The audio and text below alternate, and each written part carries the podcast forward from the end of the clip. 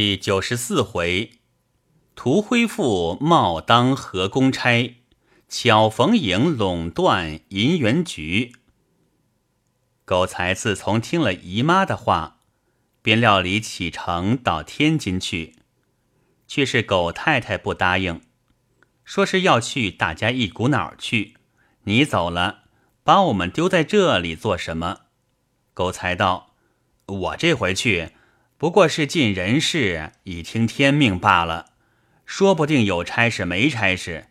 要是大家同去，万一到了那边没有事情，岂不又是个累？好歹我一个人去，有了差事仍旧接了你们去；谋不着差事，我总要回来打算的。一个人往来的交果轻，要是一家子同去，有那交果。就可以过几个月的日子了，何苦呢？姨妈也从旁相劝。狗太太道：“你不知道，放他一个人出去，又是他的世界了。什么浪蹄子、臭婊子，弄个一大堆还不算数，还要叫他们冲太太呢。”姨妈道：“此刻他又多了好几年的年纪了，断不至于这样了。”你放心吧，狗太太仍是不肯。狗才道：“如果我们必要全卷同行，我就情愿住在南京饿死，也不出门去了。”还是亏得姨妈从旁百般解劝，劝得狗太太点了头，狗才方才收拾行李，打点动身，赴了江轮，到的上海，暂时住在长发站。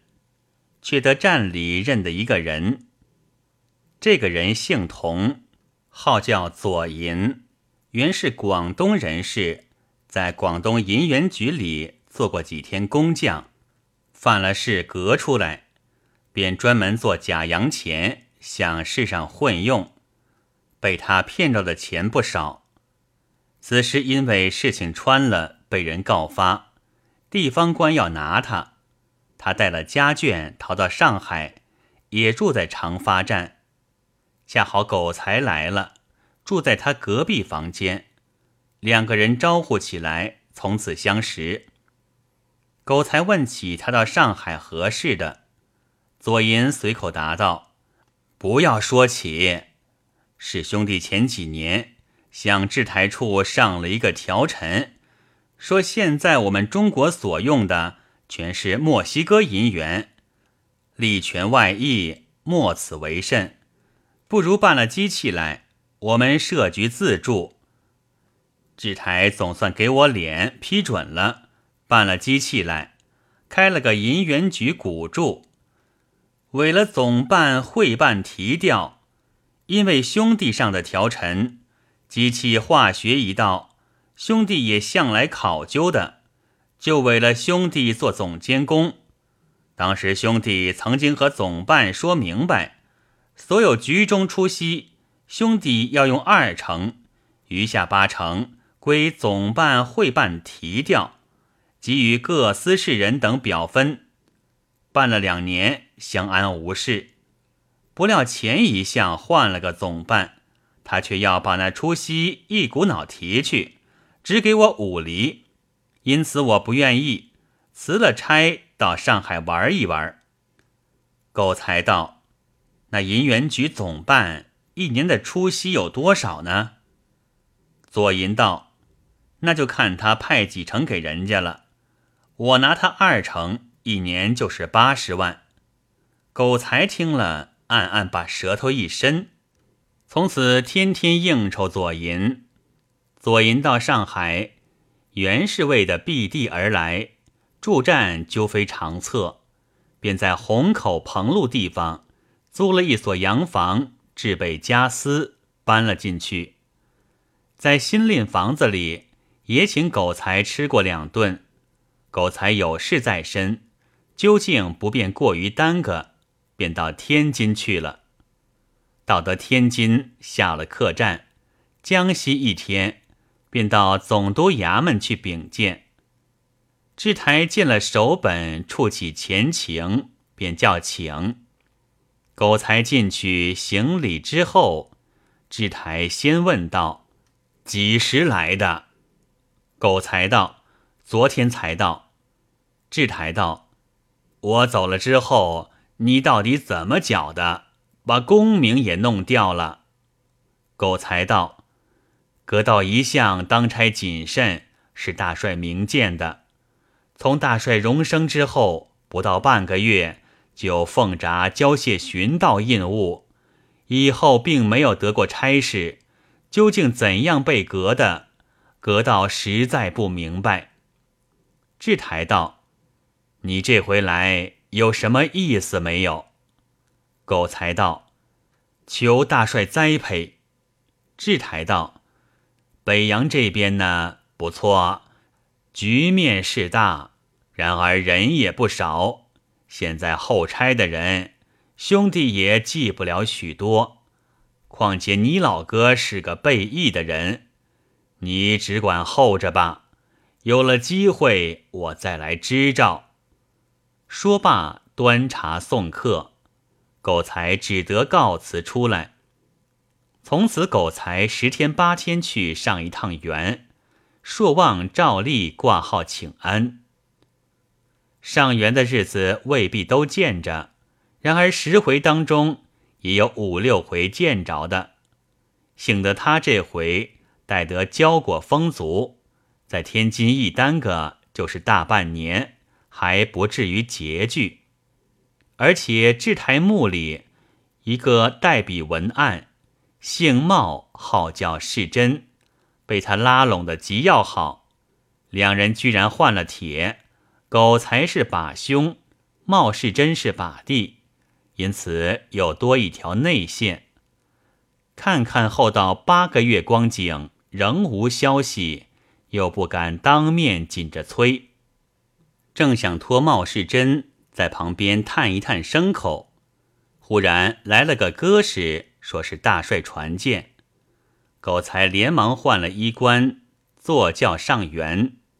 手板上去，马上就请。智台一见面便道：“你老兄来了，差不多半年了吧？”狗才想了一想，回道：“隔道到这边八个多月了。”智台道：“我一点事没给你，也抱歉的很。”狗才道：“阁道当得伺候大帅。”智台道。今天早起来了个电报，河宫上出了事了，口子觉得不小。兄弟今天忙了半天，人都差不多委定了，才想起你老兄来。狗才道：“这是大帅栽培。”智台道：“你虽是个背义的人员，我要委你个差事呢，未尝不可以。”但是无端多你一个人去分他们的好处，未免犯不上。你晓得，他们扒了多少年，就往这一点工程上捞两个。此刻仗了我的面子，多压你一个人下去，在我固然犯不上，在你老哥也好像。说到这里就停住了口。狗才道。只求大帅的栽培，什么都是一样。智台道，所以呀，我想只管给你一个河工上的公事，你也不必倒差，我也不批薪水，就近点儿在这里善后局领点夫马费，暂时混着。等将来合龙的时候，我随着开复你的功名。狗才听到这里。连忙爬在地下叩了三个头，道：“谢大帅恩典。”智台道：“这么一来呀，我免了人家的闲话，你老哥也得了实在了。”狗才连连称是。智台端茶送客，狗才回到下处，心中十分得意。到了明日，园上便送了札子来。狗才照例赏了札费，打发去了。看那札子时，虽不曾批薪水，却批了每月一百两的夫马费，也就乐得拿来往侯家后去送。光阴似箭，日月如梭，早又过了三四个月，合工合拢了，制台的保折出去了，不多几日批回到了。别的与这个书上不相干的，不要提他。单说狗才是赏了原官原贤，并赏了一只花翎。狗才这一乐，乐得他心花怒放，连忙上园去叩谢谢恩，一面打电报到南京，叫会银来，要进京引荐。不日银子会到，便上元禀见请资。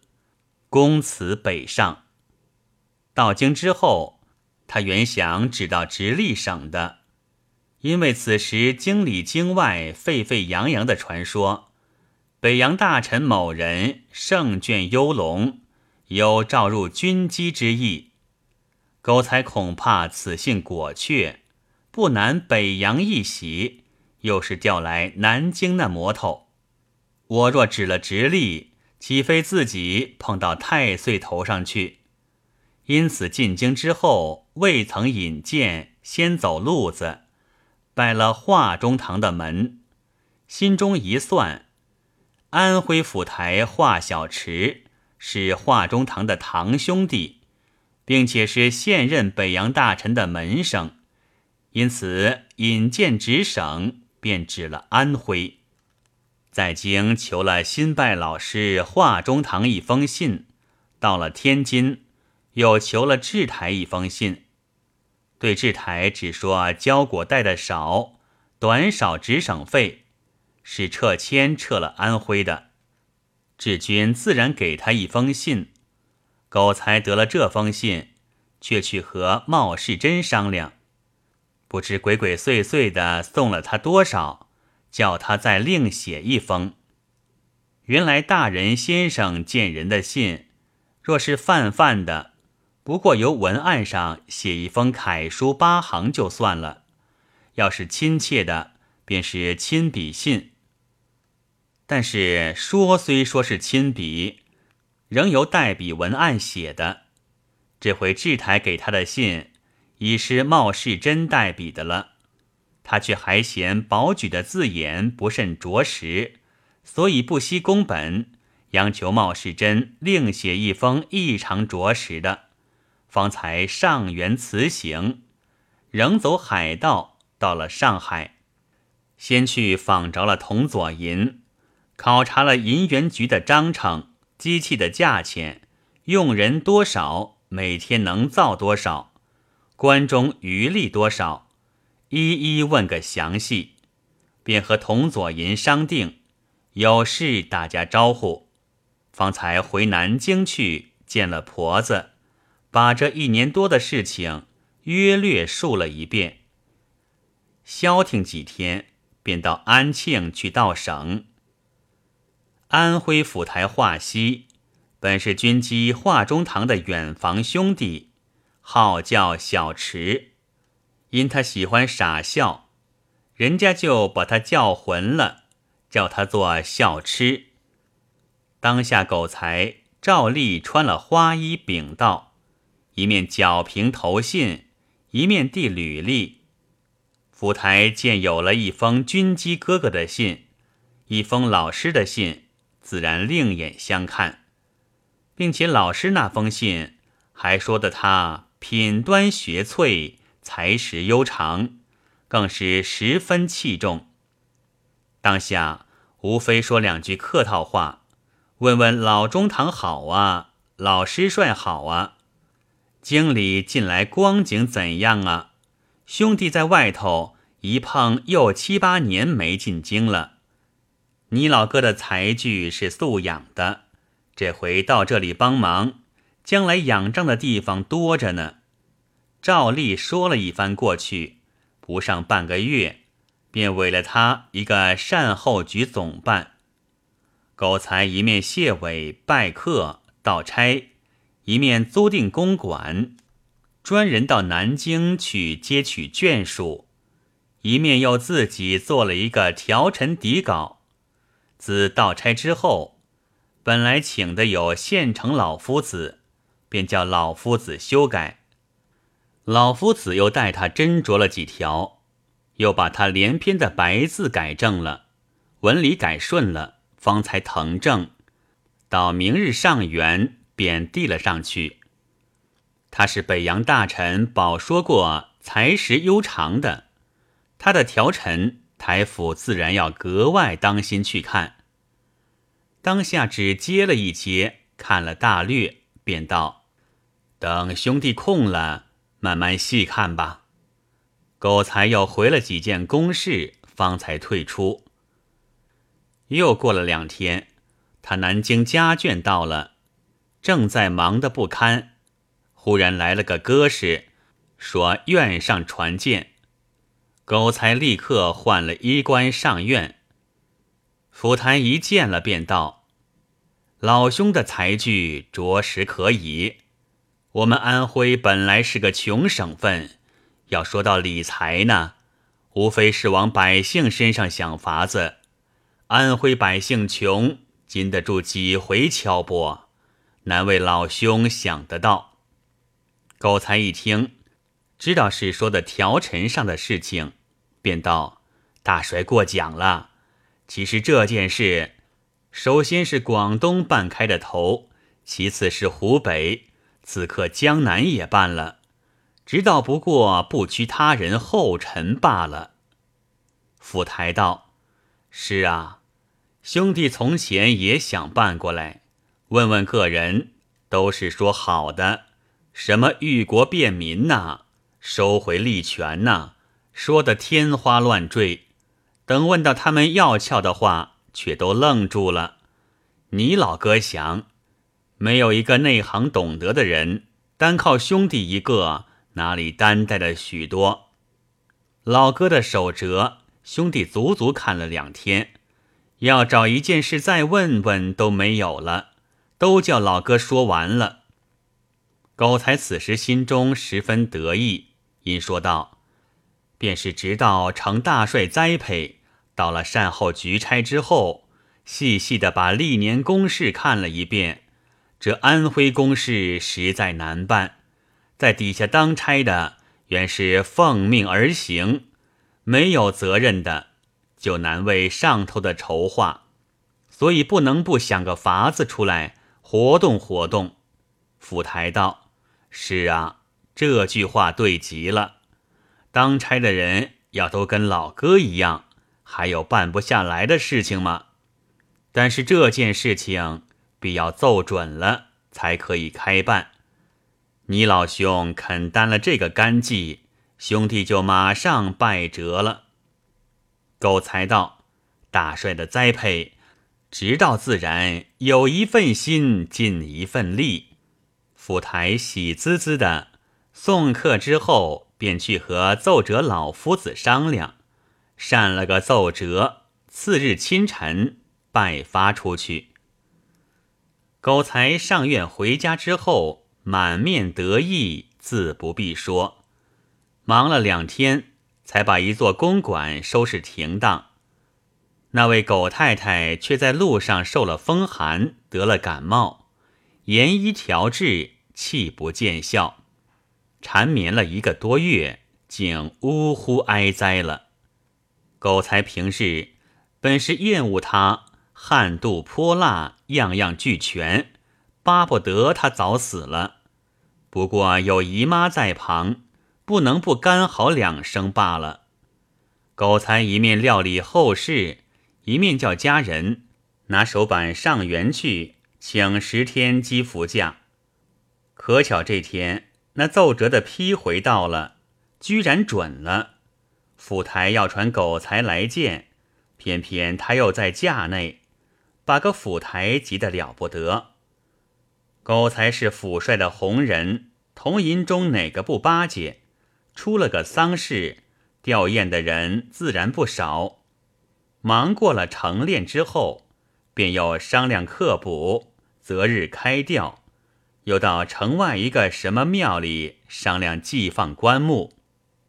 诸事办妥，假期已满，上院销假。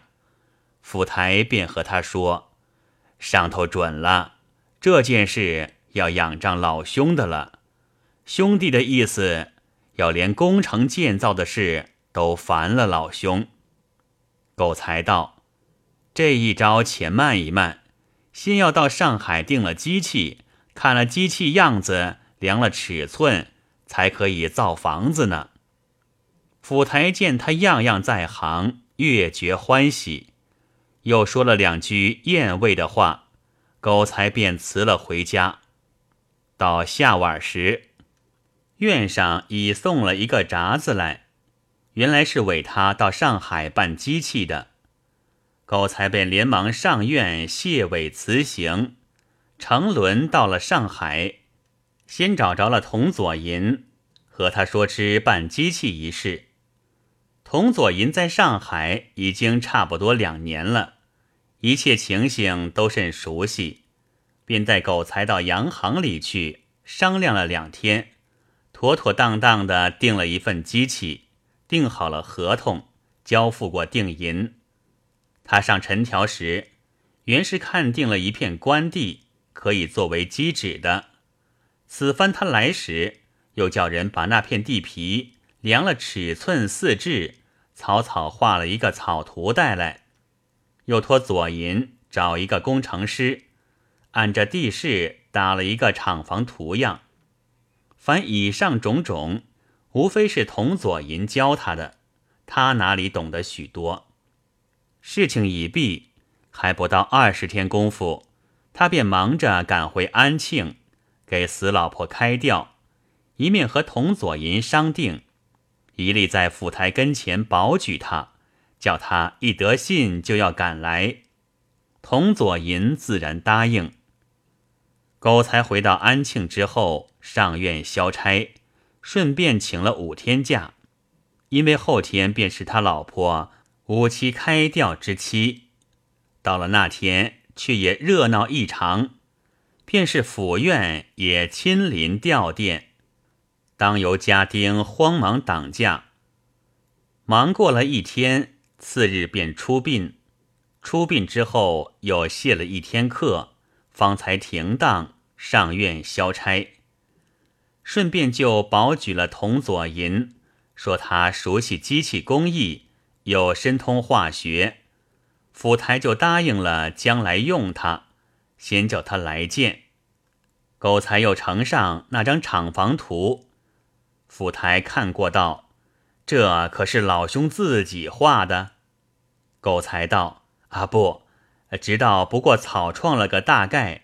这回奉差到上海，请外国工程师画的。”府台道：“呃有了这个工程，可以动手了吧？”